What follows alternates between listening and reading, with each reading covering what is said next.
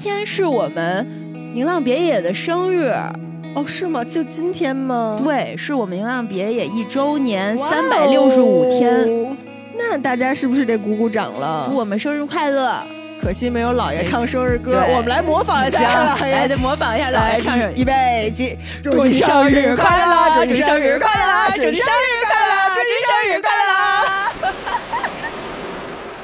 ！Hello，大家好，欢迎回到宁浪别野，这里是城市浪人的海边乌托邦。我们的 WiFi 密码是。Go surf 六六六！哇哦，我们俩完全没有商量，竟然这么默契，就俩人再不默契 说不过去了吧？这个 timing 完全匹配上嘞！哦，真是老夫老妻呢。你是谁呢？我是现在抱着我这个，哎呀，还没起名儿的一个 非常非常高贵的一个小马的悠悠。嗯，我是正坐在悠悠的家，抱着他的第。一百八十个娃，叫哎呀呀，特别可爱的一个小鸭子的一农。我那个 A 呀呀，它是羊驼毛做的，它巨软，是不是特别好抱？就是你摸上去的时候，心就要化了。然后长了两只小豆豆眼儿，然后嘴特别大，然后长得有点像车车车导，然后但是特别可爱。对不起，车导，但是真的好可爱呀。行吧，我们今天想要聊一个什么话题呢？就是两位。即将三十五岁的呃博主，就是咱这种没有正经班上的人，没有稳定工作的人，在面临三十五岁这个职业生涯大坎儿的时候，有没有心里有一些焦虑？有没有想过三十五岁以后我们的职业生涯该何去何从？嗯，就是即使是做了自由职业，也依然逃不过的三十五岁可能会被职场淘汰的焦虑感。来聊一聊我们怎么面对这个问题。是我今年是三十四岁，一农是三十三岁，所以我们距离三十五岁也没多久了。而且我们前面已经有两位先锋，就姥姥姥爷 已经人家已经跨过这坎儿了，跨过了三十五岁大坎儿。哎，但是说真的，你在最近这两年会不会觉得说逼近三十五岁的时候有那么一点职业焦虑感？我觉得逼近三十五岁都不是职业焦虑，我觉得我人生中挺多焦虑都在此刻发生着，全盘焦虑就是中年危机吗？对，就是虽然我们之前做过挺多节目，说我们要反这个焦虑啊，包括说运动也帮我们解决了很多女性在遇到的身材焦虑啊、婚恋焦虑啊、职场焦虑啊等等，但同时我必须得承认。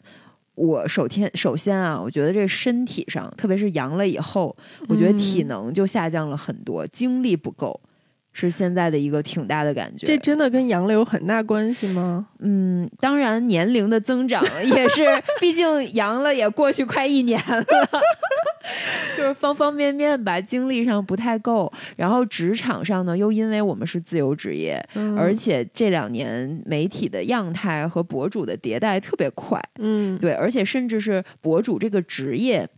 嗯，都在呈现一种新的趋势，是就比如说原来叫 KOL 啊，现在可能叫 KOC，或者是达人或者怎么样，就是各种各样新的平台出来，然后我们又是在一个老的这种相对比较成熟老人老人 KOL 了啊，对，就是会有焦虑感，嗯嗯，我。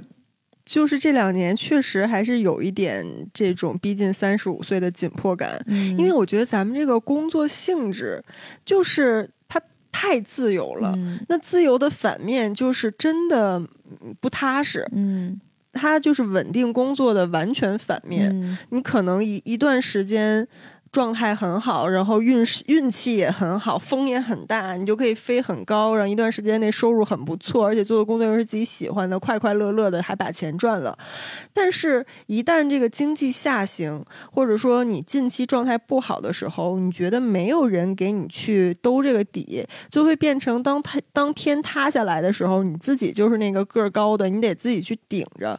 这个时候的那种焦虑感还是会存在的，会。然后接你上次。次有聊到说，你觉得现在整个状态好像就整个市场环境都没有那么好，然后你工作室不也退租了吗？所以在整个这个过程里面，你有没有考虑过说，会不会有那么一点可能，就是在不远的将来，也许我们现在所做的事情就做不下去了？嗯。好难讲哦。我觉得，除非有一天它真的已经发生了，我才可能会用大概两周到一个月的时间去接受它。但是在它没有发生之前，我就会在这个沼泽里拼命的挣吧。当然，就像你说的，可能在沼泽里越挣吧越下沉。哎。我觉得这是咱俩心态特别不一样的一个点，嗯，就是你会觉得，直到最后那一刻来临之前，你都不愿意去预设说它即将发生，对吗？还是说你要想尽一切办法延缓它的到来？后者，嗯，你你内心是抗拒接受这件事，或者抗拒面对这件事的吗？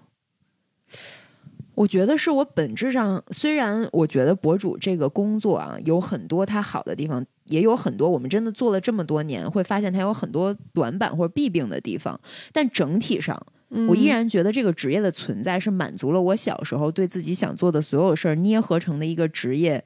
它能承载的，就是我想做的事情，它都在这儿能实现。呀，当然了，就是我觉得博主这个职业是我所能想象到的最适合我的职业，最能让我生活快乐的职业，找到各方面平衡的一种状态，没有之一。我对于我能做博主这件事儿非常的 proud，并且感到幸运。但是，我们需要这个工作，不代表市场需要我们。是。对，我觉得是这样的，就是我心态上呢，会希望说我可以坚持到最后，就是说我可以一直为他。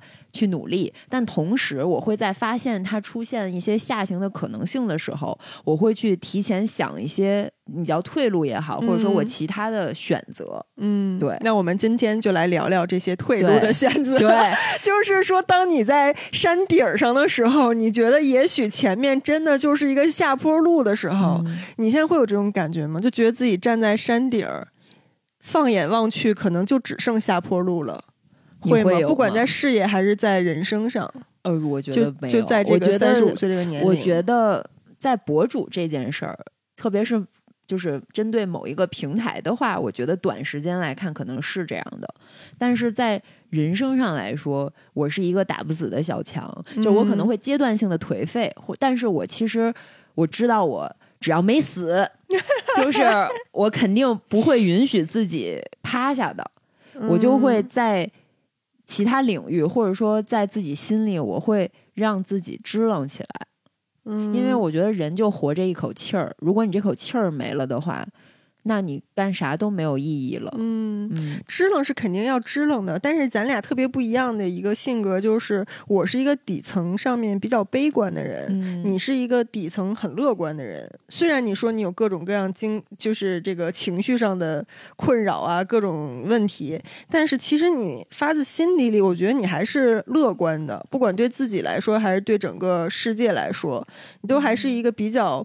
觉得会会好的，会有转机的这种心态。嗯，就是好的时候就风大的时候就多飞飞呗，风不大的时候就干点儿，允许自己躺几天吧。我觉得最多五天。嗯，然后我就会开始做出改变。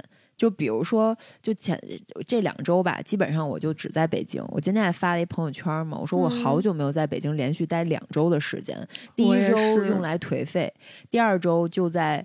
连续运动七天，然后见各种各样的好朋友，然后吃好吃的，然后花点时间在自己身上做做早饭什么的。就是我有一套能让自己重新支棱起来的特别好用的底层逻辑的方法论。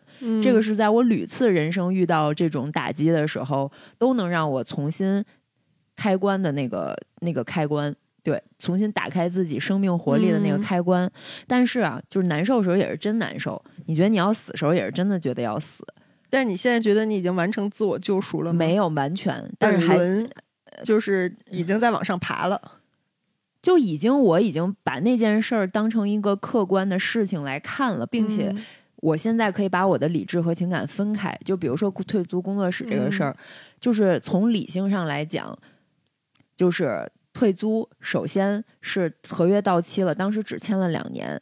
其次，从真实的业务上和我的个人生活状态上，没有发生任何本质的改变。今天我在刷牙的时候，我才发现，唯一的改变只在于我没有那样一个地方需要我为他而担心和焦虑了，就只少了负担和枷锁。对，但是你又要在少了这个东西的时候，你要承担的那个情感上的呃难受是必然会有的。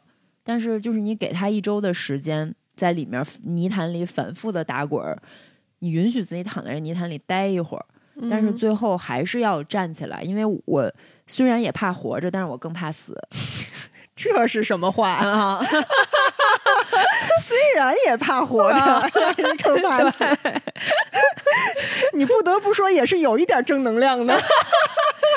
有一些有毒朋友们，你们想一想啊，就是你难受的时候，你肯定是觉得哎呀，活着太没劲，或者怎么这么多困难，这么多让人糟心。对呀，就是死又不敢死。所以其实就是选择那样了结自己的人，他肯定是就是已经突破了他的那个心理的防线，且他可能身心俱疲，那可能就是对吧？嗯，我觉得我处理这个心态的方法跟你不一样，完全相反。就我是一个会习惯性往悲观的地方想的人，嗯，但是我反倒觉得我的这种习惯性悲观却是一种自我保护机制，嗯，就是很多事情我都会先预设到它最糟糕的结果，或者它有可能会变糟，我先。把这个东西在我心里预设出来，并且我会让自己去接受一切发生，接受一切可能性，因为我一直都觉得。就是我命由天不由我，不是，当然自己努力是要努力啦，但是有很多外部的你不可控的因素会左右你的人生的发展方向，所以我会在心里一直都觉得我要让一切该发生的发生，并且我要接纳。任何情况的出现，所以这是一个相对比较悲观的一个处世哲学。但是这种处世哲学会让我在面对各种困境和下坡路也好，和一些看不到希望的。时候也好，我都能够坦然面对，我都能够接纳，并且我也不会有太大的情绪起伏。Yeah，我发现了，就是你的情绪稳定就来自于你的预期是这件事的底线，所以大部分的情况会比你的底线好。嗯，所以你永远都觉得，哎，我挺满意、挺开心、挺知足的。嗯，我会先在心里去。设定一个有可能会出现的很糟糕的结果，并且在心态上做好这个准备，就是万一这个事儿真的发生了，我也有办法可以活下去。嗯，当有了这个心理准备以后，那发生的事儿都会比他更好。嗯，然后我在这个更好的基础上再去施展我的主观能动性，再去努力让它变得更好。所以。整个这个过程，我就是没有心理负担的。但是刚才我为什么说想要聊这个三十五岁会不会就面临事业转型这个问题？就是这就是我的一个悲观心态的一个，我会在三十四岁的时候开始想，也许我的这个未来事业不会像现在这么顺利。万一呢，对吗？谁也说不准。万一哪天这这整个行业就不行了，或者说咱自己就确实是跟不上时代就不行了呢？那我们该做些什么？虽然这些事情可能大概率不会发生，但是我必须要在心里面去思考，然后给自己建立一个底线。这个底线就是我心态的安全网。当这个安全网建成以后，我就会觉得，不管博主这件事儿我做的好还是不好，我还能做十年还是八年，我都觉得。没事儿，大不了就掉到下面那个网呗。那个心态我也已经调整好了，我知道我该怎么从那个网上站起来。嗯，对。其实你知道，人生中好多事情，咱俩这么多年闺蜜，就是你跟我说的那个底线，嗯，在各种各样的方面上，我都会验证。或者说，我要一定要自己去试过以后，我会发现哦，你之前说的那个底线它是存在的。但是在我没有去试过之前，你就不相信，你你选择不去面对它。对我选择先忽略它。嗯，所以我的，嗯，所以我爱买保险。对，你不爱买保险，就是，嗯，就我要付出的代价呢，就是当有一天我没有达到我的预期，我落下来的时候，我可能要临时去面对这个底层的这个网，重新搭建。嗯，对。但是好的点呢，可能就来自于我不先去预设这个东西，我就会更加专注，无知者无畏的向前冲，就专注所有的能量，对，往上往那个好的方向去奔。对，就不把一丝一毫的能量浪费在说我要去去买一个保险上。对，因为其实我记得好多年前，朱桥和斯坦利他们那马扎儿，好像就是我还特长头发的时候找我聊过一期这个问题。嗯，我现在都记得当时我说的是，我能接受人生是波动的。嗯哼，对，就是其实我现在回想，我依然是能接受我人生是波动的，有高峰有低谷。就是我的那个低谷可能会比你说的那个预期还要更低，嗯，就是比你那个安全网还要再往下。但是我觉得这样的情绪起伏或者说人生的起伏是基因里带的吧？可能就是我我主观就会去选择做这样的冒险。但是在这样的冒险，比如说你的人生像过山车一样的时候，当你向下俯冲的时候，你会有那种害怕自己再也爬不上来的恐惧吗？会。但是你还是依然每次让自己重新支棱起来了，对，至少到目前为止。所以就是说，这一套方法和这种心态对你来说是 work 的。至少到截止到此刻，如果说咱三十五岁以后这这行业不存在了，然后我体力突然一下子下降的特别快，嗯，就是我呸呸呸，比如遇到了什么就是身体上的问题，那我可能就没有办法再向上爬坡了，那我也要接受这件事儿。那就到时候再去面对，因为他也就是这个坏事儿发生了呀。嗯，但是你至少在过往的人生里，我觉得我有为很多件我理想中的事情拼尽全力过。嗯，然后在拼尽全力的时候，我没有给自己想后路，就是没留任何退路，或者说，我本质上觉得这事儿就算真的什么都没了，那你也还是能活着。嗯，就是你也不会说，你无非就是面对自己心态上的崩盘。那你这说的还是挺，你这不是底层也还挺有安全感的吗？不像你说的那么没有安全感呀。你就是底层里面还是觉得，实在最差最差的时候也能活着，对呀，只只是能活着呀，能喘气儿啊，只是比死好一点点，是吗？对啊，就只是能吃能喝能活着而已啊。就是，但是我有时候会想，你问这个问题，就是如果三十五岁以后没有这个博主这个行业了，那可能要面我要面对的是，我要先活一段时间，就只是活着，嗯，就维持一个生命代谢最低的一个状态，先待机一段时间。对，嗯，你会想吗？就是三十五岁的这个，我会，并且我我感觉我已经在，呃。下意识的在铺垫了，嗯，哎，其实我之前有看过那个网上的一个图，我觉得很有道理。就是说，我们在小时候经常会觉得人生是线性的，嗯，就上学，小学、初中、高中、大学，然后一路往上，你工作再怎样，你工作以后会挣得越来越多。未来会越来越好，这也可能是因为咱们这代人生出生的这个成长的这个时代是赶上了一个整个社会都在往上走的这个节奏，所以我们永远会觉得明天比今天好，明年比今年挣得多。但是呢，嗯，就长大以后突然意识到一件事儿，就是人生不是线性的，财富的增长和你整个人生的这个提升往往是爆炸性的，就是量变到质变。甚至有时候根本你自己啥量也没积累，你就一个机遇一下就上去，它是一个指数级的增长，你就上了一个台阶，它不是一条线一条线慢慢往上拱的。然后意识到这点以后，又意识到一点，就是不是所有事情，尤其在事业上，都是会顺着你自己的努力一天比一天更好的。它有可能就是会波动，你自己无论再怎么努力，但是整个行业的变化是这样一个生命周期，然后整个社会经济的发展是这样，它是不由得你的。所以我之前在网上看到那张图，就是说，你任何一个人在人生中，在你的这个青壮年时期，你如果能赶上十年的好运，就是你的事业运，整个社会经济也好，你所在的行业也好，你自己的状态也好。能赶上十年，你就属于非常幸运了。你在这十年里面充分发挥自己的价值，也挣到一些钱，打下了一些财富的底子。然后你指望说这十年就代表了你一辈子的一个状态，就不太不太可能。你比如说互联网黄金的那那些年，比如前些年，十年以前吧，就我当年在互联网创业的时候。那个时候满地热钱，然后互联网造神的这个神话一个又一个，但是这些神话故事它是一时的。如果你在那个状态里觉得这个东西会持续一辈子，我明年还可以一个创业公司上市，上市我后年又做了一个创业公司公司上市，这是不可能的事情。所以你要做的是，在你第一职业生命周期的这个高峰的时候，要开始思考你的第二职业是什么，并且在第一个高峰点开始为第二职业去铺去铺垫。这样的话，你相当于。站在第一个山峰上，然后往下走下坡路的时候，你已经在积累往第二个山坡向上爬的能量了。所以一边下坡路，一边同时也在上坡路。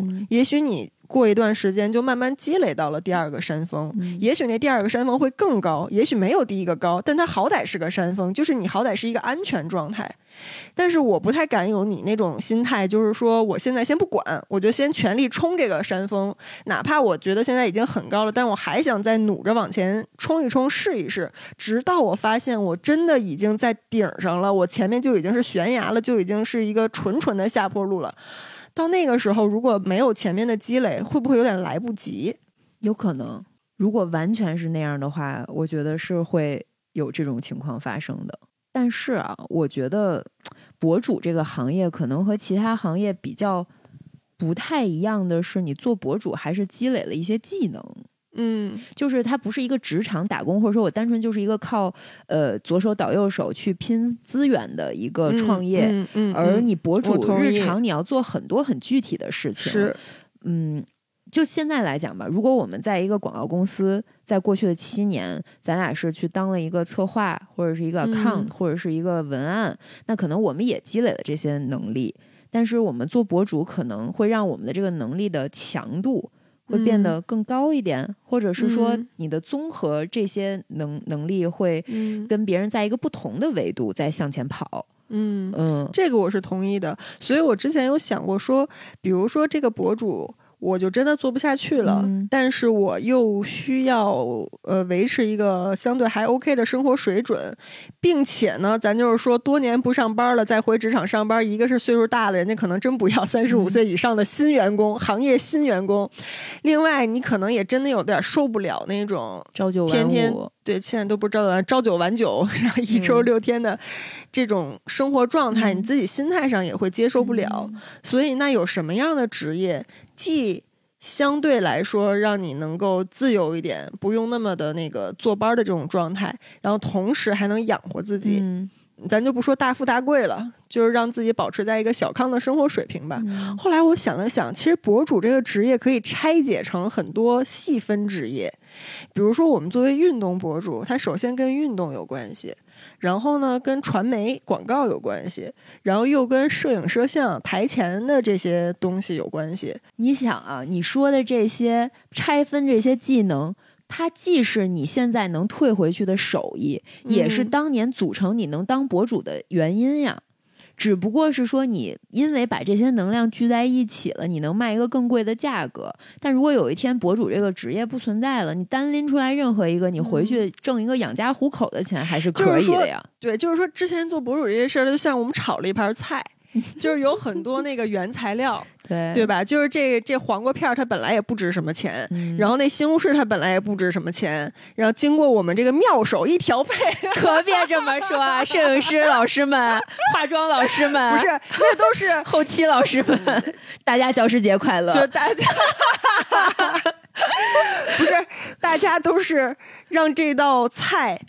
独具风味的那最重要的一个 神秘调料，对，就是最终我们把它汇成了一盘你独家的一个不可替代的一个美味，招揽了很多生意，有很多人喜欢吃你这盘菜。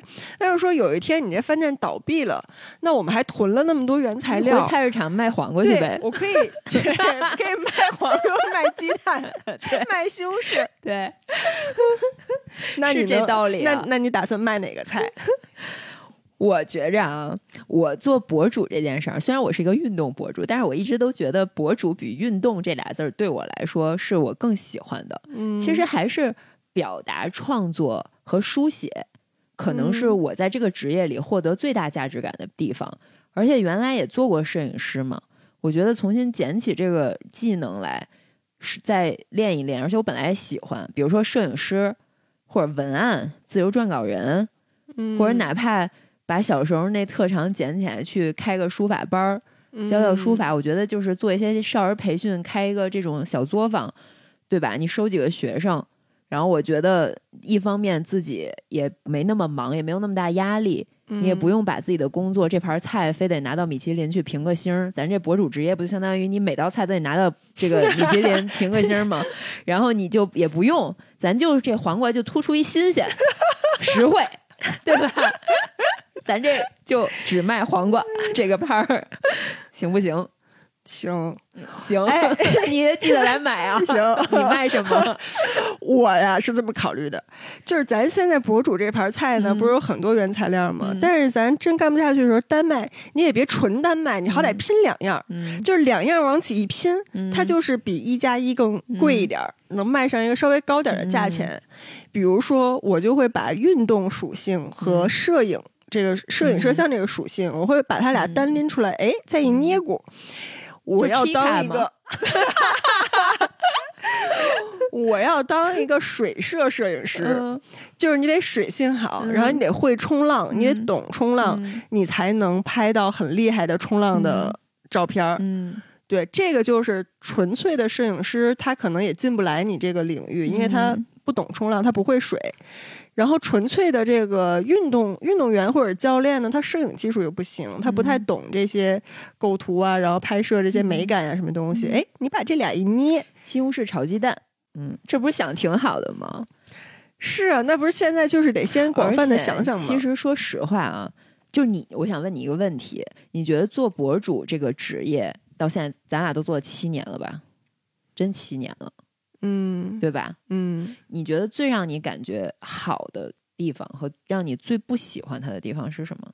嗯，最好的地方就是我觉得它是我所能找到的，我觉得在嗯最适合我的一个人生平衡点，就是我一直不是一个特别追求极致的人。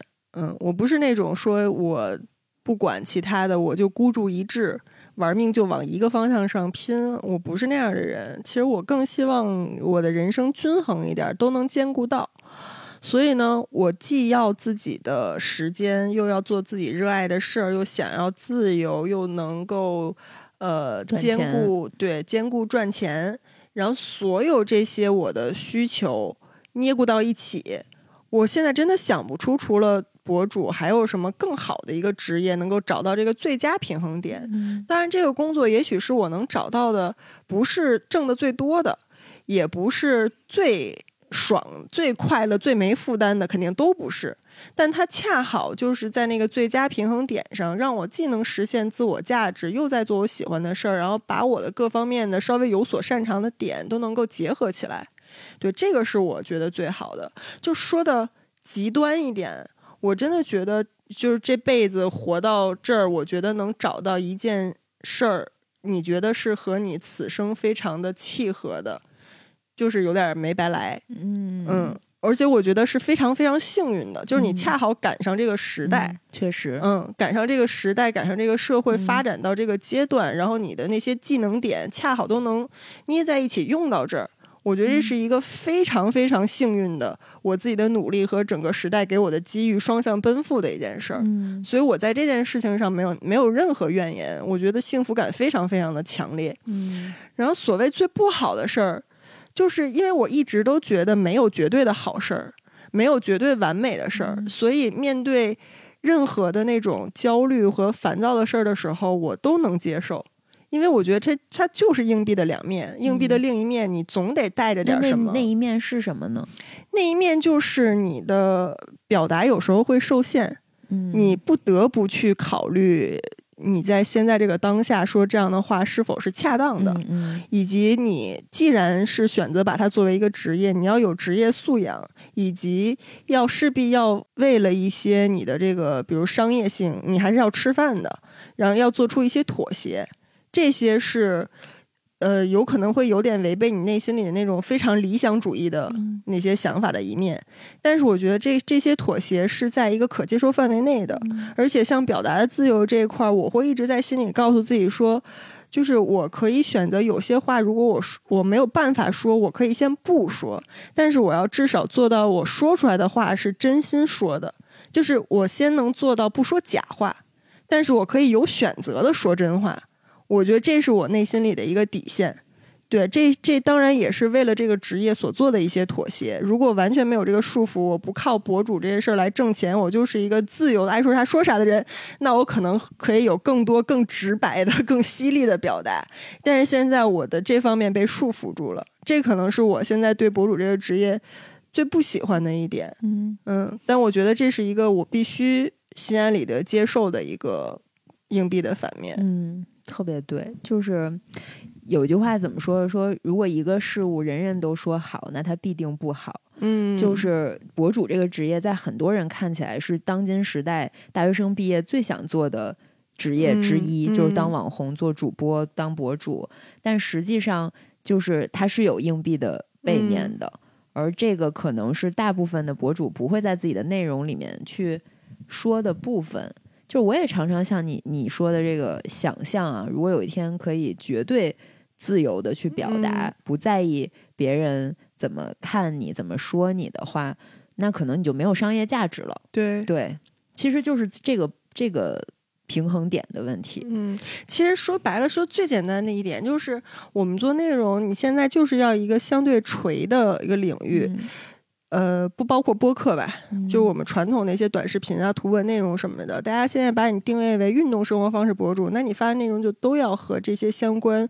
你如果这个账号发的东西太散了，你今天居家，明天旅行，后天时尚什么的，好像你的商业价值就是没有那么高了。但是我们人是立体的，经常会有那种感觉，就是其实我此刻就是很想表达一个我在其他方面的一个感想，我想对一个社会事件也说两句。然后我今儿有一个什么美妆，我也想发一发。但是作为一个博主，从专业性上来讲，你就不能这么干。大家对你的期待也不是这样的，大家就希望看到你运动生活的那一面，那你就去表达那一面就好了。其他那些你的分享欲，你就 留在私下，你就留在私下，对，就跟朋友之间抒发一下就算了。是的，就是你最初初初最初的时候，肯定是希望做一个立体的人，而不是一个单一的号。但是你商业价值越大，反倒你那个号。你会不由自主的就变成了一个某一个垂直领域，或者说代表某一种生活方式的一个账号，那可能与此形象不太符的，你就只能放在播客里聊一聊。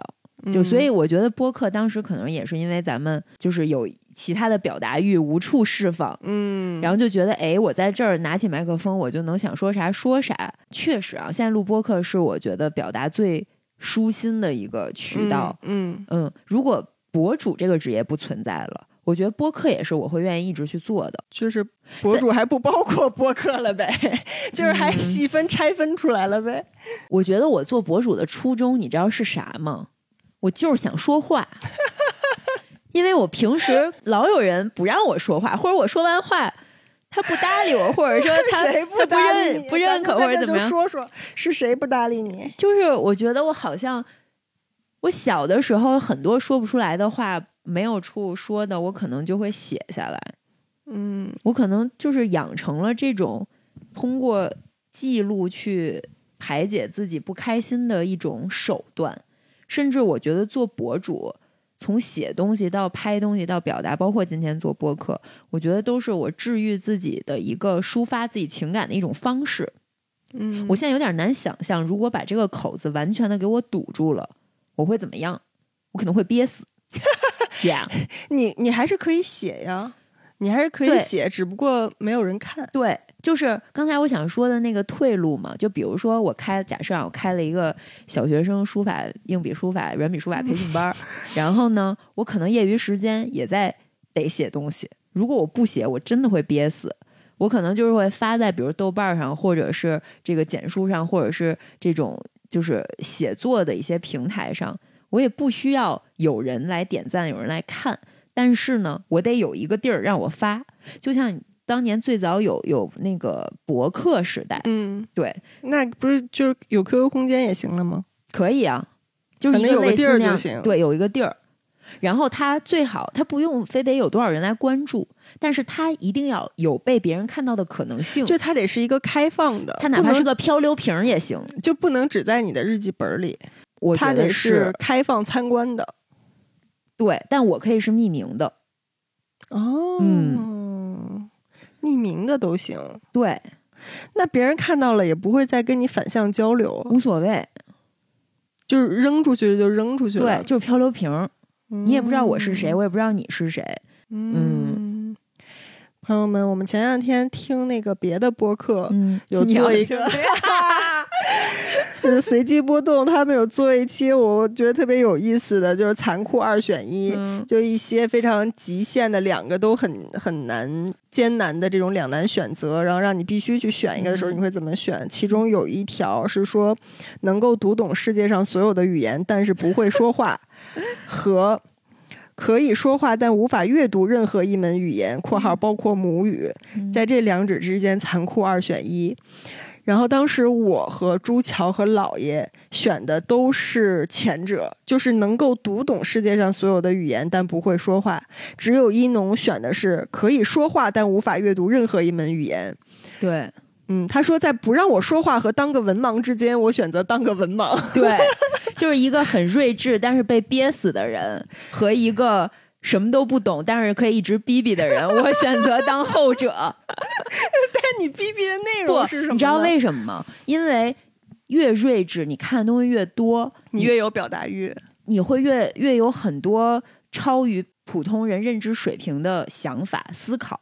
而这个时候，如果不让说出来，会容易有心病。但是那个时候，也许就。不用说，对，咱不考虑技术上，就是说把你变成，比如说你你打字出来，它就能用一个播放器给你播出来。不是这个，我的意思是说，一个人如果真的是非常睿智，他的这个智力水平、思维能力等等都已经超越了百分之九十九点九的普通人类的时候。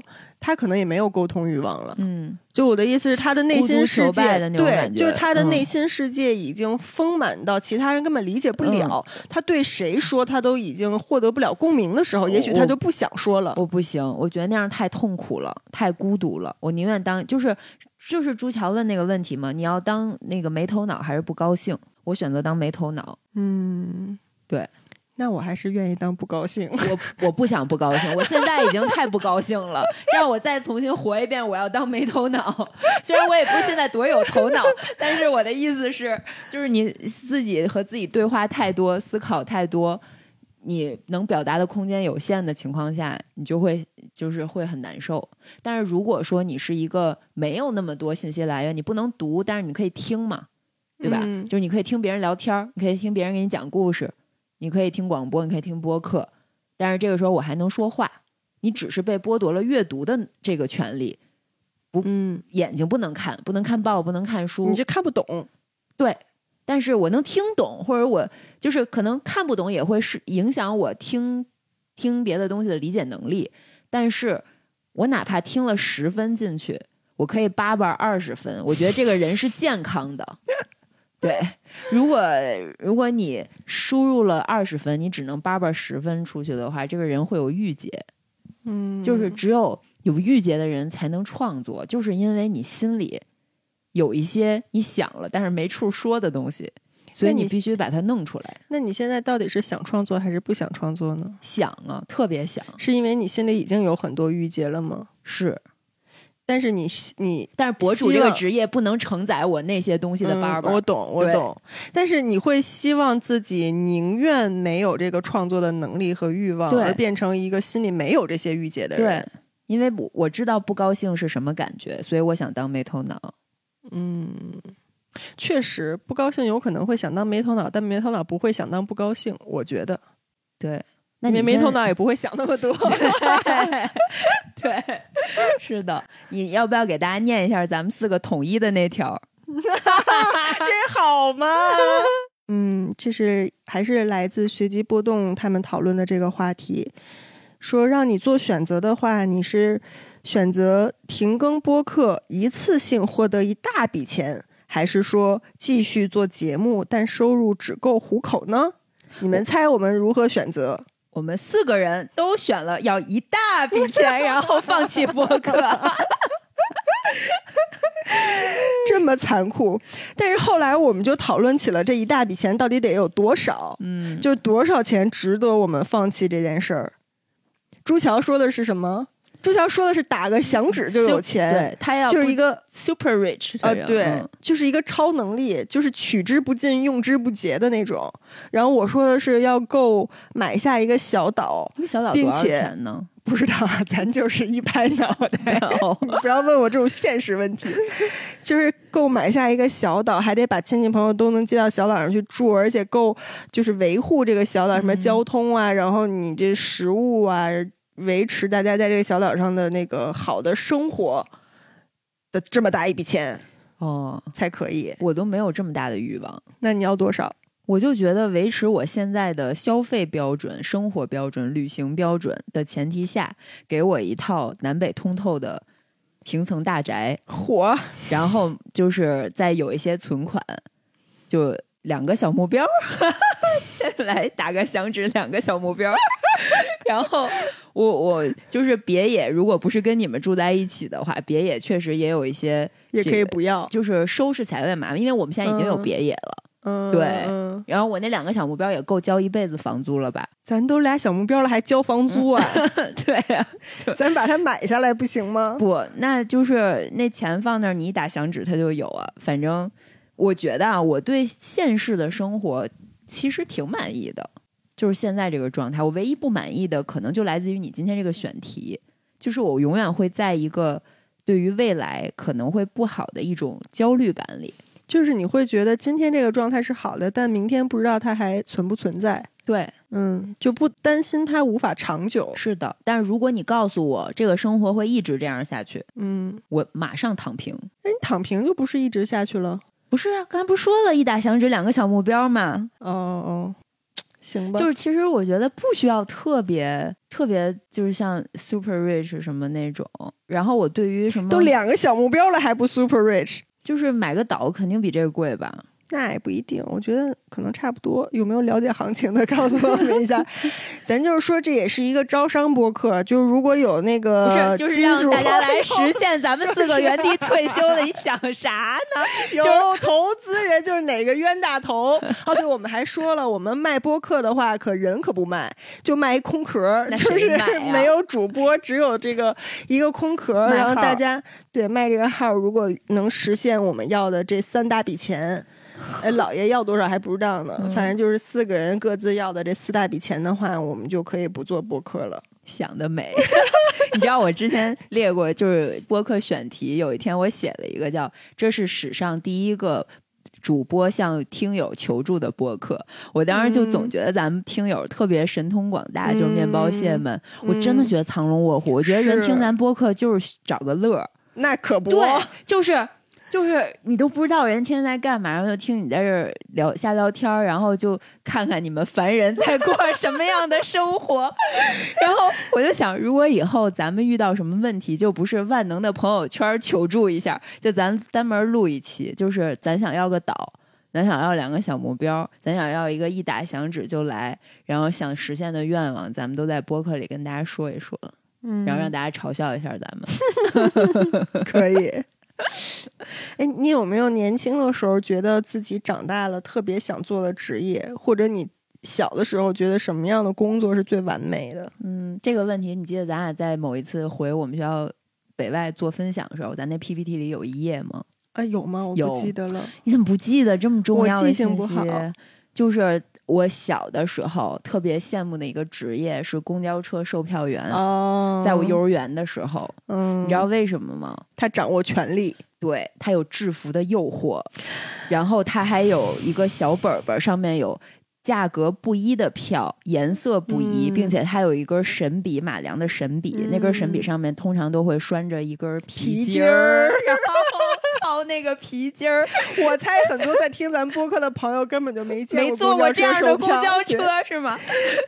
就是神通广大的面包蟹们，可能已经错过了那个不是靠刷卡坐公交车，而是卖票的时候。我就觉得那这个人太有能力了，售票员的黄金年代。对，然后他说让你往里点儿，你就得往里点儿；他让你交钱得交钱，特别有范儿。这是很幼稚的一个想法。但是后来就是特别想当记者。嗯，想当导演，嗯，想当作者，就是撰稿人，嗯，然后想没了，基本上吧，就是跟你现在做的事儿很接近。除了运动，我小时候，毕竟我小时候运动真的很差，现在也没有特别好，但是小时候真的是完全跟运动方方面面都不搭嘎。嗯，所以我小时候是一个很文气的一个小朋友。是，你想我上的所有的我自己愿意去报的课外班，都是什么写作班、书法班、写作、画画什么的。对，嗯，唱歌、跳舞、朗诵，嗯嗯，都是这种，就是和说话 相关的。对，就是爱说话，不让说话不行。嗯，你呢？我找到一个我在二零一五年，几年了，八年前，八年半以前发的一个朋友圈。嗯当年特别流行，就是大家相互之间，嗯，去传递一个问题，然后你都得去发你自己的答案。就当年社交网络的一个玩法，叫不考虑现实因素，你最想做的三个职业是什么？嗯，这是二零一五年，我当时应该还是在上班儿，就是每天在坐在格子间里的时候。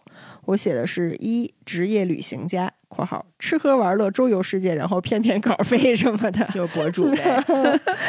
二海岛度假村的潜水教练，嗯，当时还不会潜水呢，当时也不知道冲浪，也完全也不知道冲浪，对，没有接触过冲浪。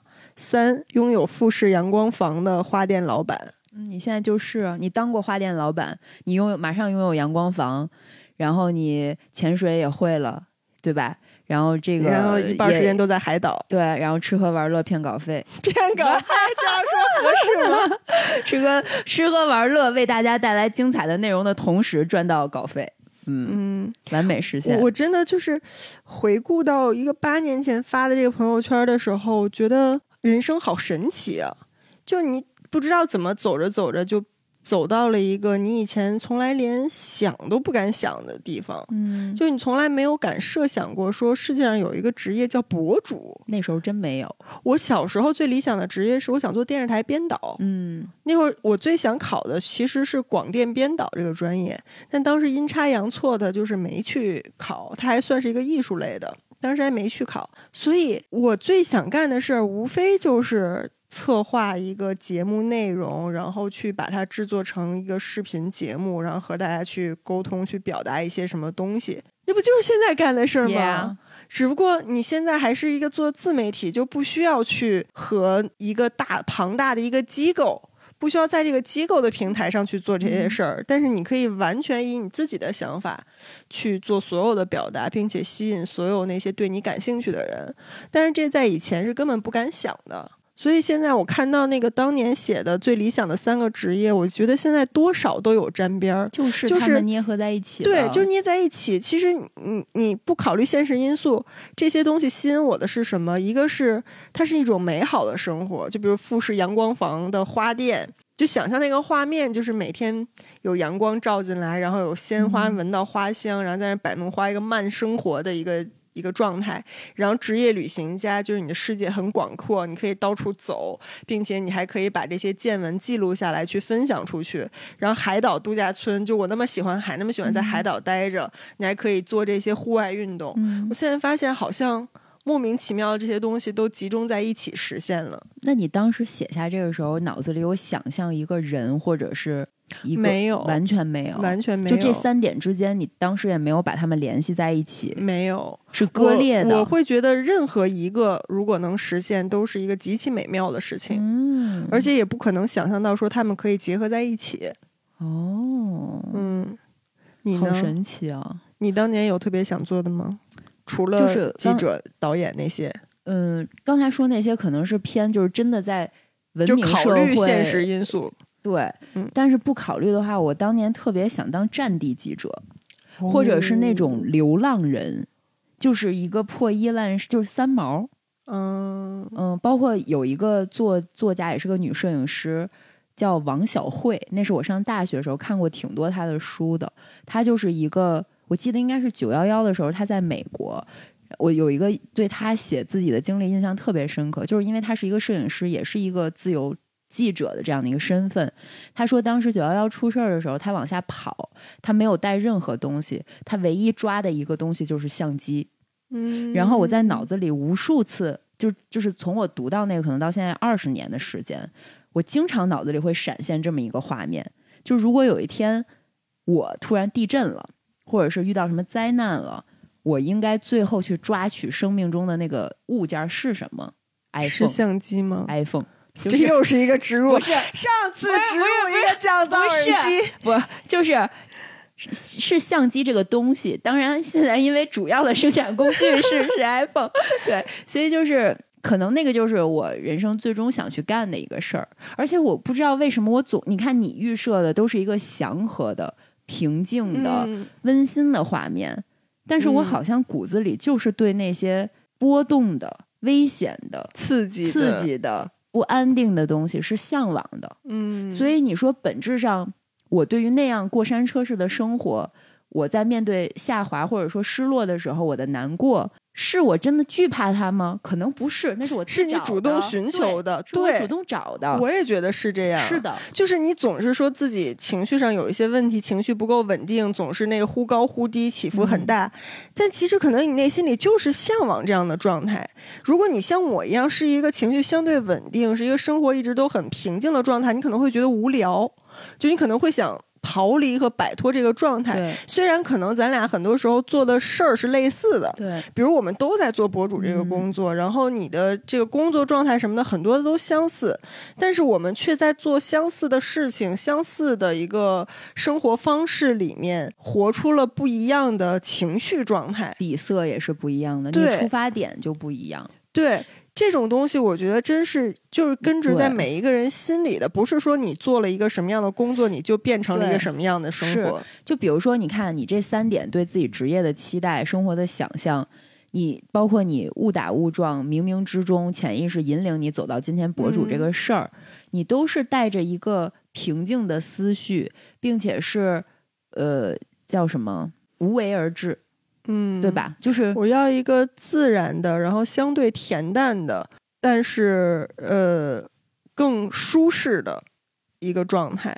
对，嗯，舒适、自由、洒脱的状态。所以回到最初我们做博主的起因，是因为你不喜欢那种创业的状态，你不喜欢跌宕起伏，你不喜欢天天急赤白脸，你不喜欢面对风险，你不喜欢面对那种可能会大起大落的可能性。所以你想去做一个自己能掌控的，但是是符合你的价值观的这样的一个事情，嗯，对吧？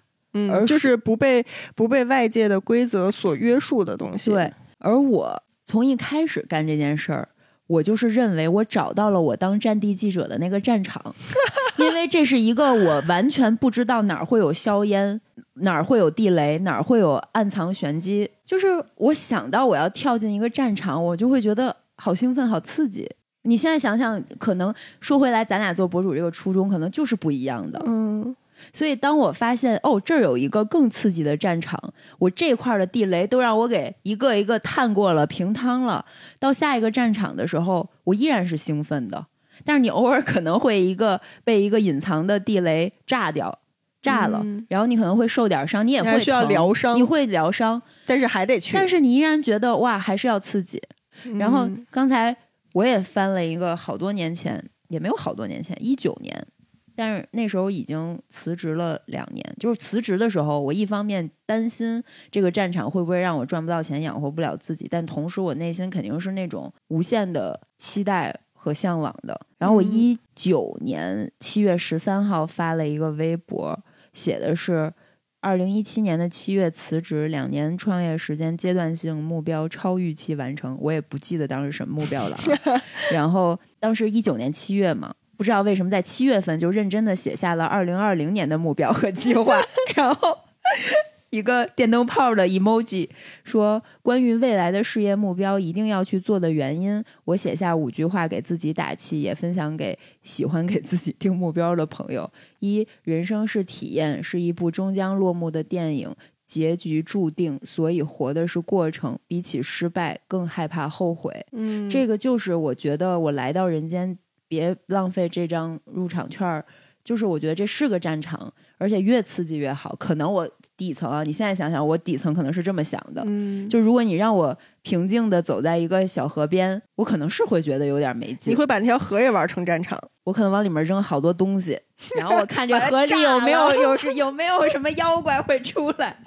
然后第二点是，有些快乐终究是钱买不到的。想象自己垂垂老矣，哪怕躺在前山上，但如果没有做这些事情，还是笑不出来。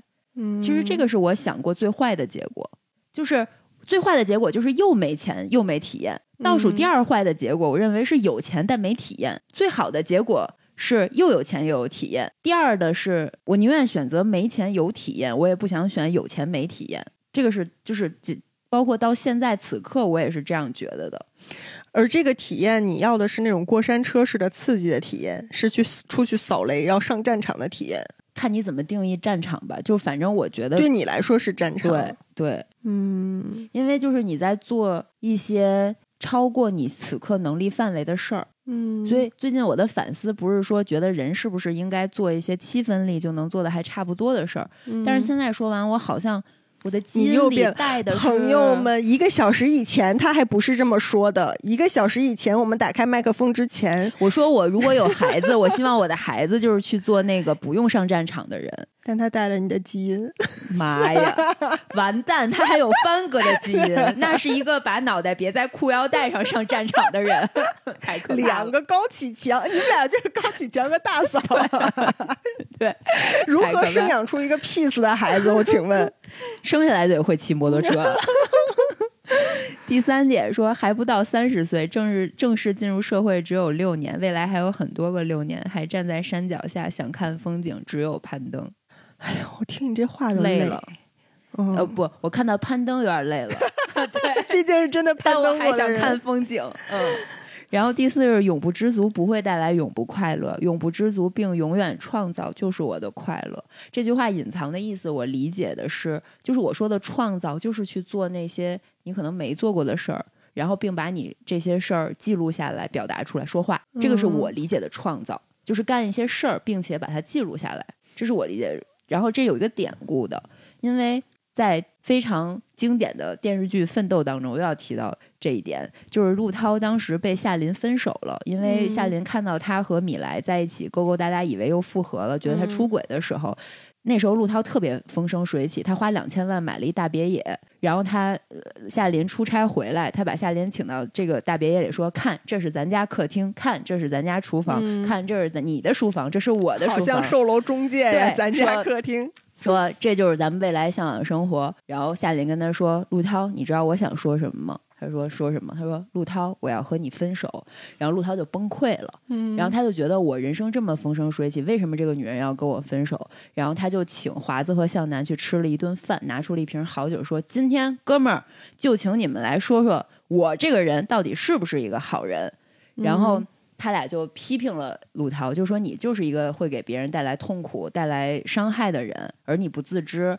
说为什么夏琳会离开你？说你俊男他美女，你学设计，人家也学设计，人本来要去巴黎，为了你不去了。然后你现在买上大别野了，人家没买上。嗯，然后就是他就会会不平衡嘛。在当时他他们应该还不知道，就是陆涛可能会出轨这件事情。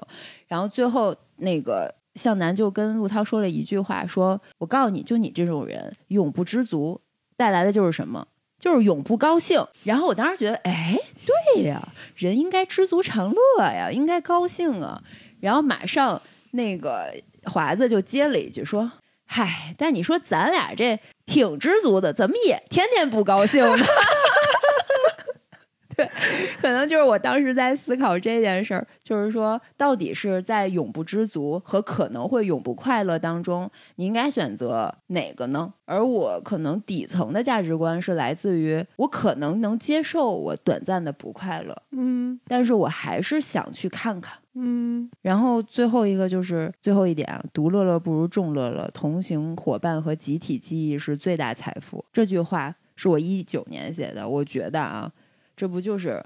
我觉得我当时想，就是做《宁浪别》这播客，当时当刻我就是这个想法，就是我们这么四个人聚在一起，独乐乐不如众乐乐。然后，如果我们把它记录下来，就是这么个事儿，嗯，就是集体记忆嘛。嗯，哎，今天是我们宁浪别野的生日哦，是吗？就今天吗？今天是我们成立宁浪，对，是我们宁浪别野一周年三百六十五天。那大家是不是得鼓鼓掌了？祝我们生日快乐！可惜没有姥爷唱生日歌，我们来模仿一下，来模仿一下老爷唱。预备起，祝你生日快乐！祝你生日快乐！祝你生日快乐！祝你生日快乐！也不知道学没学到精髓，疯了！老爷，你在听吗？你如果听的话，你可以评价一下我们学的到位吗？可以发给我们一个原版。哎，所以刚才聊了这么多，我觉得很奇妙，就是。虽然我们俩说是殊途同归，都做了很相似的事情，但是每个人的底层逻辑很不一样，然后你对生活的向往和期待也不一样，但却似乎都从这同一个职业里面得到了自己各自那部分的满足。Yeah，就是你所说的那种你喜欢的跌宕起伏的感觉，虽然不是我所追求的，但是我充分能理解你想要的那种刺激感，想要那种人生永远是新鲜的感觉。不是说很多人他，比如说外向的人。或者是说很追求刺激的人，其实是因为好像是跟你你大脑结构什么的也有一些关系。就是普通的刺激对你来说不够，就是不够调动你的情绪，会让你觉得平淡，会让你觉得无意义。然后只有非常强烈的刺激才能够打动到你。但是对于我这样的人，也许就是稍微有一点刺激，我就觉得够了。然后刺激太多，我会承受不了。所以你不暴食啊？对，吃一点就饱啊。所以我是一个不会上瘾，也不会暴食，对，也不会有特别大的情绪起伏，不会大起大落，不会暴怒，也不会暴伤心，嗯，也不会暴开心的人。对。就是我的情绪和我整个人生的状态都在一个基准线上，所以前段时间悠悠邀请我们四个人都做了一个心理健康评估测试啊，他就是那种有点偏叫什么？分裂样和回避型，OK，嗯，就是情绪起伏比较弱，对。然后当时我看到那个评估结果的时候，就是他有一点问题，就是会在人际交往上会有一些。小障碍，因为像我们这种性格的人，会倾向于比较避世的那种生活状态，不太喜欢和人群打成一片，不太会愿意和周围的人建立那种很深刻的、很紧密的关系。嗯，更是习惯性独来独往。然后还有一句话，我觉得特别精准，是什么？自省性的。自我隔离 就是自己天天心里自己琢磨，但是呢，和社会一直保持一个距离。嗯，但是这样的人就是情绪相对稳定。其实我刚在看到那个结果的时候，我会想说，哎，我这是不是有病？我得治病。但是我直到看到了我的评价，你那个确实病有点大了。但是我后来又在想，其实如果我保持我这个状态，但我心里是舒适的。我都我现在都不追求快乐了，因为对于我来说没有特别大的快乐，我也不追求那种极致的快乐，那种极致的快乐反倒会让我恐惧，就危险。就是你觉得，就像你说你不能接受过山车嘛？因为过山车嗨到最嗨的时候，你觉得下一步就是坠落，你你担心那个东西吗？呃，也许是吧。就是但是就单纯的极致的快乐这件事儿，我我是觉得很可怕的，很可怕。对，我会很可怕。比如说，你说一个什么东西，它没有不好的，它就是给你单纯的极致的快乐，我绝对不敢碰。你说的像，就是类似吧？或者你说有一个什么好事儿，给你大笔钱或者什么的，真的把你博客收购给你小岛，就是反正类似所有那种会让普通人觉得我会别劝退大家呀。我们还想那一箱纸，来继续收购啊！对所有这种极致快乐的事儿，我都会觉得危险，我也不需要。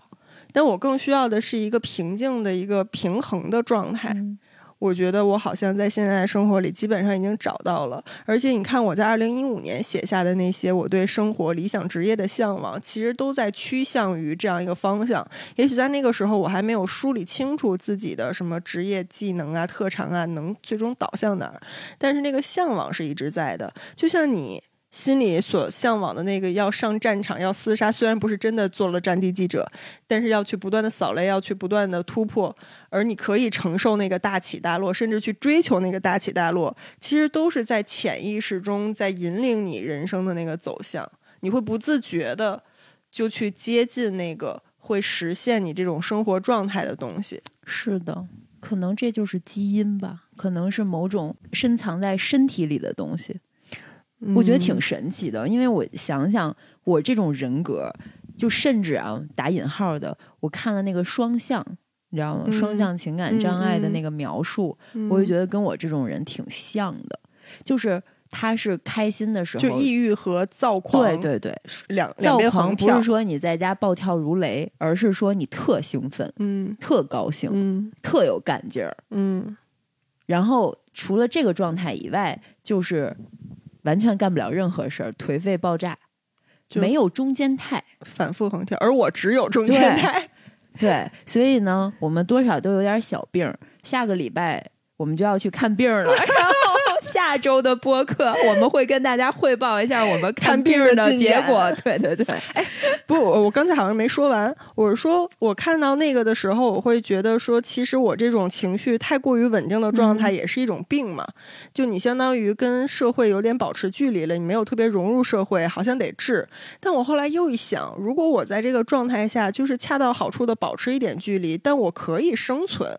我可以生存的很好，而不是因为说我有这个心理上的问题，我就导致无法在这个社会立足了的话，而且我自己心里还是挺平和、挺舒适的一个小快乐的状态的话，那我有必要去治这个病吗？好像也没有必要。而且极限二选一里，你有没有发现，所有呃，这个就是亲人、朋友、爱人陪在你身边，但是你得了阿尔兹海默症，或者是一个健康。清醒的人孤独终老，你就选择后者。对，而我会选择前者。嗯，因为你保持不管他是不是病，你这个状态你是能自己待着的。嗯，但是我那个状态，我是不敢自己待着的。嗯，就是我躁狂的时候和我抑郁的时候都需要有人，因为我躁狂的时候需要有人跟我分享快乐，我抑郁的时候必须有人听我倾诉，把你拉出来，得听我叭叭。嗯。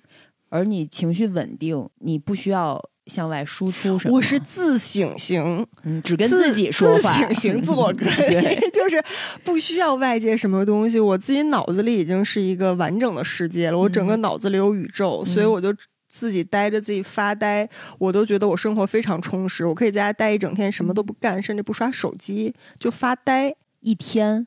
对我就可以。什么也就可以呆住，对，就就是脑子里会想一些事情，但就是纯想，我也不需要记录，我也不需要表达。那你想这些的时候是有逻辑的，有逻辑，非常有逻辑，是提出一个问题，自己列一个公式，解决一道题的那种。对你数学好还是有帮助的，但不是真的解决一道题，而是我会自己去理逻辑。就是为什么我我会觉得哲学是一个很有意思的事情，虽然咱也连入门都算不上吧，但是就是那种哲学的思辨，那种你去掰开了揉碎了，去从各个方向去看看待一个问题，然后理清自己的思路，找到一个最终的出口，说服自己说这个事儿就应该是这样的，你的人生价值就应该是。这么处理这个很两难的问题，你就应该这么选择。我一定会找到一套完整的逻辑，说服自己去选择那个选项。就是你觉得每一道题它都是有一个最优解的，不是最不是最优解，所有现有的条件下的最优解。嗯，对，就是能让我自己逻辑自洽的解。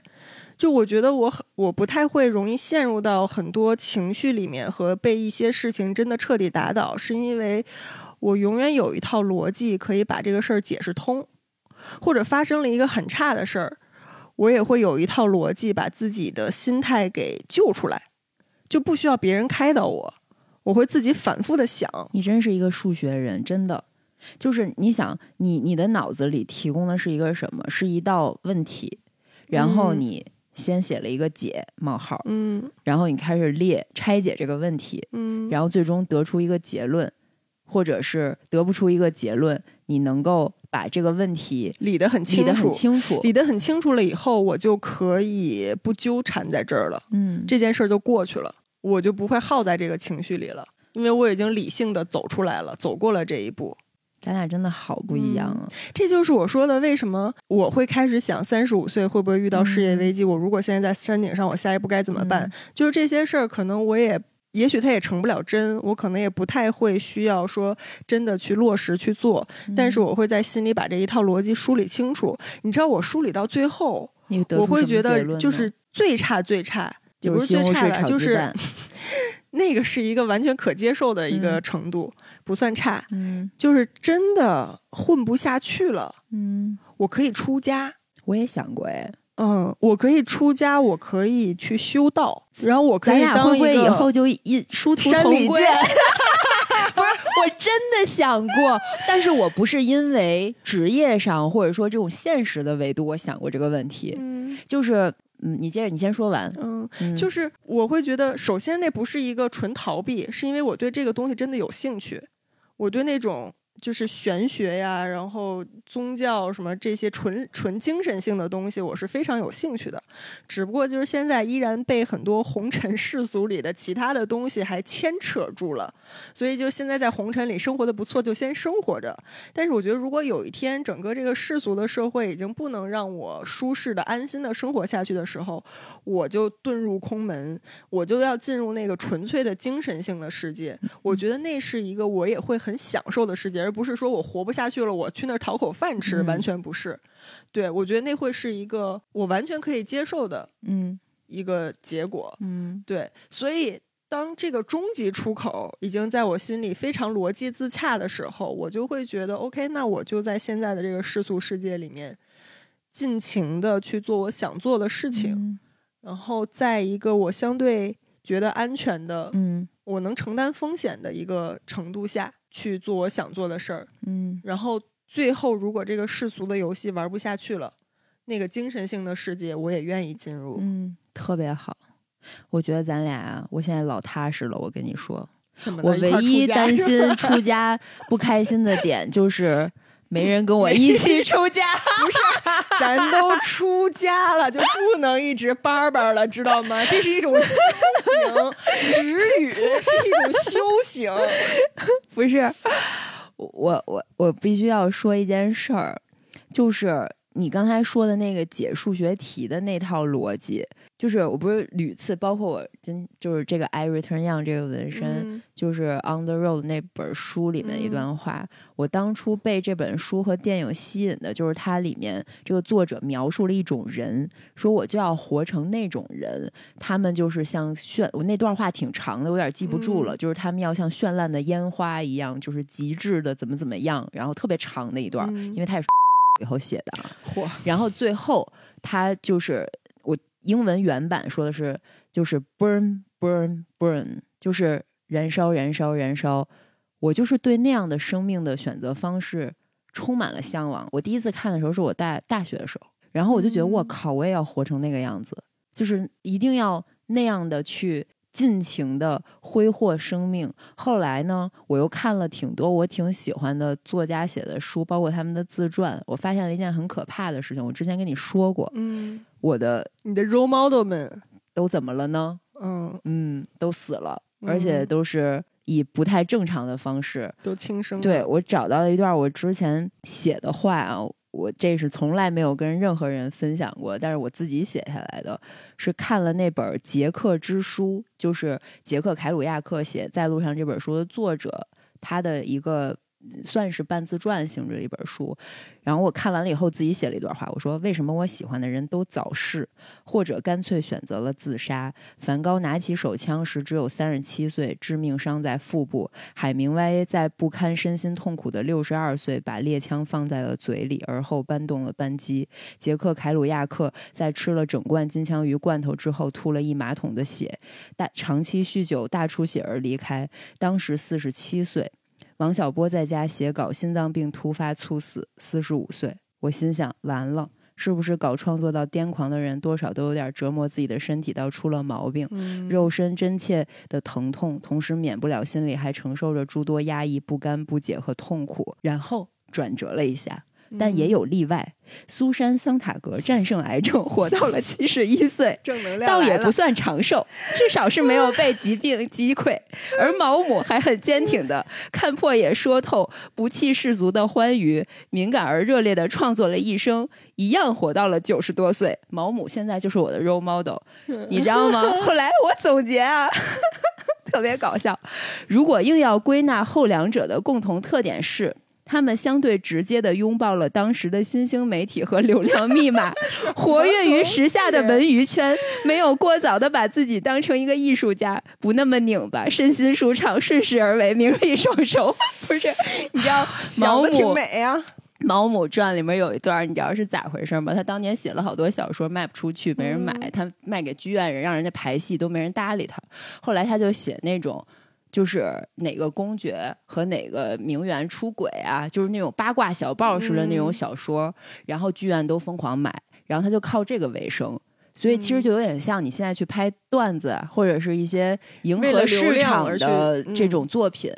然后呢，他一边以写着这样的作品养活自己，并且活得非常好。他就是靠写作进入了，因为你知道吗？搞创作的人是一个你可以在这个社会的上下维度当中穿梭的人，因为你搞创作，你需要去到很。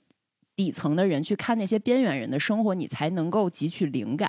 同时，又因为你好像因为写东西而可以被邀请到一个某某宴会的上流社会的座上宾，然后你可以跟这些上流社会的人交谈。人家因为你是个写作的人而敬你一杯酒。所以，但是对他来说，他很清醒的是，我不是上流社会，嗯，我只是坐在这儿来观察你们的。所以他写了很多的书，其实都是以这种。非常反讽、非常审视的态度来看这个各个层级的人是怎么生活的，然后这些作品就攒着、攒着、攒着，攒到后面他那些小报能能卖钱了以后，他才把这些东西发表出来。所以我就前面有点悲观啊，后来我写着写着觉得还是可以活下去的啊。我想说这个的原因是，就是我很担心我这种双向的人会崩溃。就是要么酗酒啊，要么虽然我不酗酒啊，就是会出现一些大起大落、心态的崩盘。我是担心的，我是很有这个焦虑的。但是我想到有一天我可以出家，我就可以先不死，因为毕竟 call back 一下。虽然我很怕活着，但是我也很怕死。对，对，所以现在我觉得更踏实了。就是空门不让咱说话。如果咱俩住隔壁，都出家了，我晚上找你说话，你不能不理我吧？唉，完了！你想去空门，想甩开我是吧？咱就是说，逃到哪儿能逃过这一切？不是，就是七十岁以后，咱俩可能就在空门住住隔壁。我一个避世的人，就是都避到出家的程度了，你就不想见任何人了吗？也得跟你聊天是这个意思吗？你需要我呀。就像我需要你一样，你也需要我呀，对不对？万一你那小宇宙那道题解完了，脑子里的小宇这不是植入啊，就是脑子里的小宇宙解完这道数学题，你也想给别人展示一下你这个算式写的多漂亮呢？嗯，是不是？三十五岁以后，三十五岁，我们七十岁的都想好了出家。对，我觉得可以，就是那个六十五、七十岁以后。对呀，嗯，而且我觉得这是一件。既解救自己也有功德的事情，是对。你是去那个庙里面向内探索的。以我现在对自己的了解，我觉得我去那儿是渡己渡人的。就是你要渡谁呢？任何人吧，就是任何来了这个庙里、这个庵里想想跟我说话的人，我都愿意跟他叭叭几句。就是重点还是得说话。他不让我说话，我就给我一个拴着那个。皮筋儿的铅笔也行，给我一板票，我在那个安门口卖票。不是，咱这么一个严肃的话题是怎么聊到这儿的？就是说三十五岁职业危机，然后最终的出口是出家。对啊，距离七十岁出家之前还有三十五年可以挣吧呢。嗯，但是我说真的，虽然这有点听着有点像开玩笑。但是我内心真实的感受就是，你的精神世界足够富足，并且你追求那种纯粹精神性的快乐的话，对，这世俗的生活就没有那么可怕。其实他再糟，这这也是为什么那个残酷二选一的时候，我会选择，呃，宁愿自己孤独终老，但是也要思维清晰，头脑是健全的，就是因为我觉得有一个完整的一个精神世界。有一个自己独立清醒的灵魂，这件事儿是非常非常重要的。嗯，所以我觉得只要这个东西在，其他的再怎么差，你也依然能够获得那种精神上的愉悦和满足，因为你的灵魂是这个分裂什么分裂样分裂样的，而我的灵魂是双向的，所以我怕我的灵魂，你懂吗？就是我是一个要三次燃烧的那种灵魂，我没有办法让我已经老去的身体里有一个那样的灵魂，所以我其实啊，这可能又有点悲观，就我很能理解。把枪怼到自己嘴里的海明威，因为他当时他是一个拳击手，他滑雪滑的特别厉害，他是这些搞创作的作家里面最身强体健的，是没事儿要出去看那个西班牙斗牛寻求刺激，然后要站上拳击台的那种烈汉。嗯，他人高马大，后来他身体不好了。他是在那个年纪的时候，他的身体出现了很严重的问题，我忘了具体是什么，应该是腿，好像有腿疾，就是导致行动不便。我非常能理解他，一个爆裂的灵魂如何住在一个无法行走的身体里，那是会把他逼疯的。嗯，我理解。对，但我跟你说，我从相反的方向，嗯，我也是，我也设想过。我我我真的是好喜欢悲观设想一些很很差的结果，设想过我的身体再也不能运动了，嗯，甚至像霍金一样，就是那种严重的疾病，你的身体就是彻底不听你使唤了的状态。我觉得如果我可以还有清晰的头脑，我可以研究哲学，可以研究天文的话，哪怕我是从一个小白开始，但是我觉得我能找到乐趣，我可以不把所有的希望。所有的人生的支点放在这具健全的身体上，这个是我真的设想过的。我甚至还设想过，如果没有手可以做什么样的运动；如果少一只少一条腿可以做什么样的运动。嗯，然后如果你的身体彻底不能动，那你该如何支撑自己，就是还能好好的活下去？如果如果变成了手也不能动，你无法。向自己开枪的话，可能，也许，我也可以面对这样的状态，就是最极端的如果有的选的话，你还是宁愿结束这一切。那要看那个时候我是更怕活着还是更怕死。嗯，我现在没有办法假设。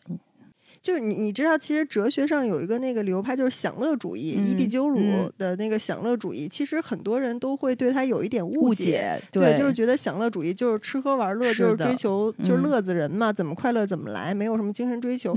但其实伊壁鸠鲁的享乐主义，他所提出的最高的，但是最对于他来说。最高的快乐是追求精神性的快乐，是是哲思的快乐，是就是他的享乐是做哲学，是 他的那个享乐主义的终极出口就是哲思。嗯，我我发现就是我曾经也会被那个享乐主义这几个字误导，会觉得人生。就是追求快乐，然后你怎么能快乐怎么来。我曾经小时候也会觉得是这样，就是你无非你赚钱也是为了让自己快乐嘛，对吧？你不快乐你还赚什么钱呢？赚钱也是为了让自己快乐，玩也是为了自己让自己快乐，觉得爽享乐主义没毛病。但是随着自己成长，然后对这个享乐主义的了解多了一点以后，我发现他说的也好对呀，就是那种精神性的哲思的快乐，你自己内心的精神世界的高潮，才是。终极的快乐，我觉得这个东西只要在的话，就是下半辈子好像怎么过都还行，就都不会太差。嗯，这还是出家呀，就是出家是我能接受，就是说啊，在我身体没有残废到那么夸张的情况下，我觉得这个是我能接受的。但是如果说啊，身体遇到了特别大的一个创伤，如果当时当刻我一冲动。你那你别冲动，你拦着我，拦着你。如果我我的手还能动的话，我先摁住你，别冲动。因为我觉得人的适应能力是很强的。嗯，就是你在那个创伤发生的那一刻，肯定是觉得你接受不了。嗯，但其实经过一段时间，有很多这样的例子嘛，就是你在那一刻是绝望，就觉得人生就毁了。嗯，但是其实有那么多厉害的人，他肢体是不健全的，但是他能活出自己的一个。新的生活的样貌，他甚至还可以跳舞，可以运动，可以做很多健全人可以做的事情。他可以把生活活得很漂亮。所以在那一刻发生的时候，你最需要的就是抑制住当下的那个冲动，然后让时间过去。让时间把这个创伤抹平，你自己的身体和精神就是会适应这个巨大的改变。行，我这种燃烧型人需要你这种分裂型人在旁边摁一下，万一呢？行行，那咱们相约，就就就这么说好了。行，从三十五岁聊到了老七十岁年老年出家的对事儿。对呀、因为我发现其实你不需要那么多物质的东西，嗯并且你也不需要吃很多，你也对山珍海味没有要求，嗯，而且安里面住宿环境应该 也不错，至少有挺大院子的，对吧？而且你也不需要攀比衣服了，就是嗯所有你在就红尘里的这些东西，在那一那个地方都可以得到安宁，而每天扫扫院子，身体对，还挺健康。干具体的事情嘛。而且就是我，我不是以前特别讨厌做瑜伽嘛，嗯后来是我真的如此金硬型人，我这一次恢复七天运动的第一天，我就是去做嗯了瑜伽。嗯我现在就是觉得瑜伽对我来说是一个让我重新找到心和身连接的那个方法。嗯而通常人在觉得失控的时候，是你的身心分离的时候。嗯就是抑郁情绪导向抑郁症。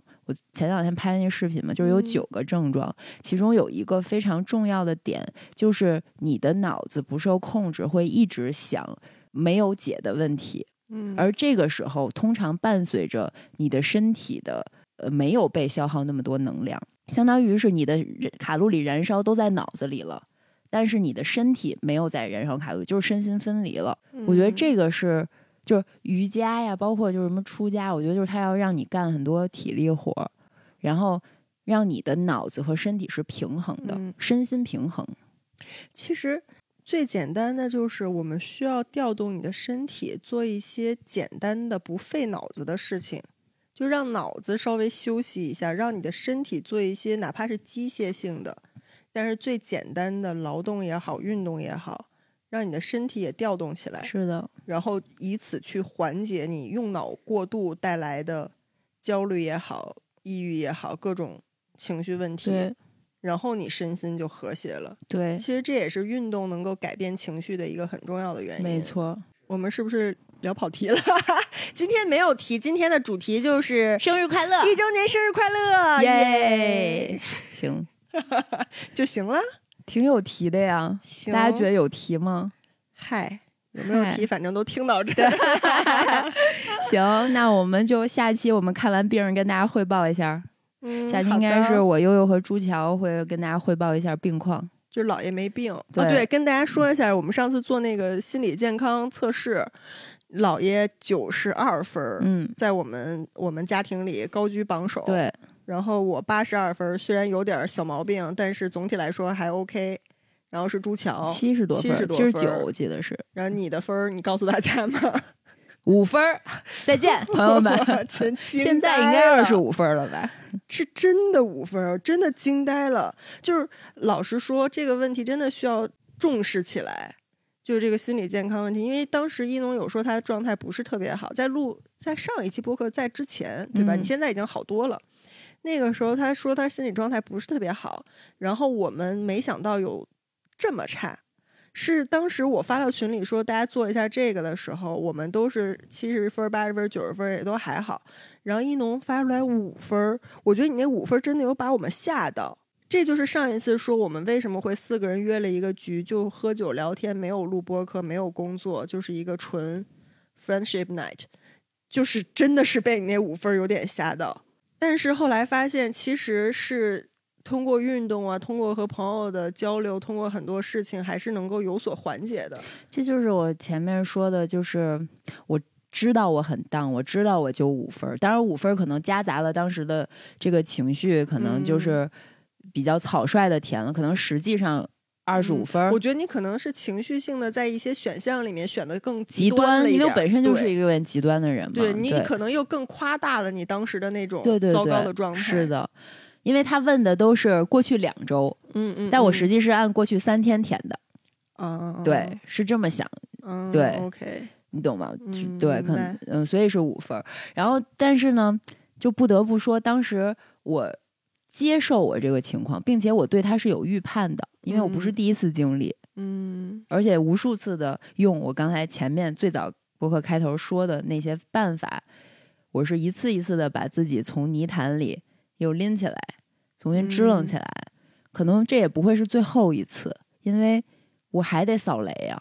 你就是无法抑制的自己想要去扫雷，想要去触碰那个危险区域，想要把自己放置在一个有可能会失重的状态下的这种内心的欲望，对不对？是，虽然就你灵魂深处的渴望，是的，就是要跌宕起伏的人生。是的，就是我把病治好了，或者最近把身上泥洗掉了，嗯，我就控制不了，我没法在那儿坐着，我必须立刻拿起就是好日子刚过没两天儿，我就得去蹦极，作了，对我就得去玩刺激的。对。行，但是，所以我很需要，所以我急就是老了，我得阿尔兹海默症，我身边必须得有朋友，得有家人，得有人，嗯，因为这些人不会放弃我这些人得盯着嗯我，嗯，行，得别让我把枪放嘴里。嗯，行，今天这聊透了，我觉得你就去吧。就是你的这种灵魂深处的渴望，我觉得是无法改变的。就你就是渴望那样的人生，我觉得人都是求人得人，真的，我现在特别相信这一点。你内心真实的渴望是什么，你就会得到什么。你别说你真实的渴望钱你没有得到，那一定是你渴望的不够深。对，对吧？是如果你是一个就是什么也不顾，我就是要钱的人，我不相信你得不到钱。当然你会付出很多代价，对，对但你一定会得到这个东西。嗯所以大家只能得到你内心真实想得到的东西。也许这个欲望你自己都没有意识到，但它就是潜藏在你的灵魂深处的那个东西。所以我觉得这个东西也不要和他去对抗了。那，那我觉得就是作为朋友，我们就盯着你点儿，就是看着你点儿，在你那个就是控制不住的，非要跳火坑，非要上蹿下跳的时候，我们 留意一下你啥时候又五分了，我们就把你往外拽一拽。就是在你这个这个过山车最高点快要飞出去的时候，给你摁一摁。对，对，我觉得这个可能就是我们身边的人能做的了。那但是你就渴望那样的人生，那你就是要那样去生活。那我能为你们这样情绪稳定的人做点什么呢？你就是做不了什么，因为你们都是可以一个人头脑清醒、孤独终老的。不不不不你你你抓着我聊天呀？不是我认真的说，我觉得就这个播客，包括你们对我真的很重要。因为我不是一个会主动社交、会主动去特拓展新的朋友圈的人。哎，不是那天不是我们还在聊这个这个话题，就是我说有时候我会有一点那个啊，就是我会有一点嫉妒，就是你身边还会有很多别的朋友，但是我好像就只有你了。因为我不能老跟你叭叭啊，哎呀，不是一周年，卖剩收官了。泪洒现场。对，因为我觉得我很需要很多人叭叭，但是我不能只跟一个人叭叭，因为我觉得那个人压力会很大。所以嗯你如果是一情绪稳定，你只需要跟我叭叭，我是非常愿嗯意听这些的。就是我可能自己不不会意识到，我也需要和别人有很多深入的交流。但是，当就是你向我敞开的时候，我也是愿意敞开的。但是这个机会我不会自己主动去寻求，嗯所以就是因为我觉得你特被动，就是你从来都不会，就是我哪怕我感觉到你状态不好的时候，其实你都不会找我。你有没有发嗯现？对我不会找任何，不是不找你，对我是不会找任何人。然后我还要鼓足很长时间的勇气，我想他需不需要我，嗯我才会问出那个话。然后可能我问五次，可能有一次你会说愿意叭叭一下，嗯，我可能都意识不到我需不需要，但是每次我一个我被动的接受了你的叭叭的时候，最后都是好的结果。真的吗？对呀、那我好开心啊！就最后一定是对我那个状态有帮助的。也许嗯就是我不我不会觉得说我现在就我没有像你那样的求救的意识，就是说我现在不行了，我必须得找人拉我一把。我会更多就还是在自省，嗯就是在嗯内心里上演一出大戏，嗯，在自己内心里面在那逻辑自洽的。但是解题，对，但是可能我自己心里还没有解出来，但是被你强行的拽一把的时候，我会更容易出来。也许你不拽我，我永远不会去向外寻求那个帮助。也许我也会出来，但可能会很慢，那个状态可能会持续很久。对，所以我我也很需要你这样的热烈的人。太好了，那咱们就完美啊！都不这这期这这期的主题完美解答了呀。就是出家住隔壁，咱俩都能活挺好的。这人生还有什么可怕的呀？行，就好开心呀！一个神奇的落脚点。行，行吧，我们下期就是等我们下周看了病看病，再跟大家汇报吧。看完病再跟大家聊聊。好，下次见，拜拜。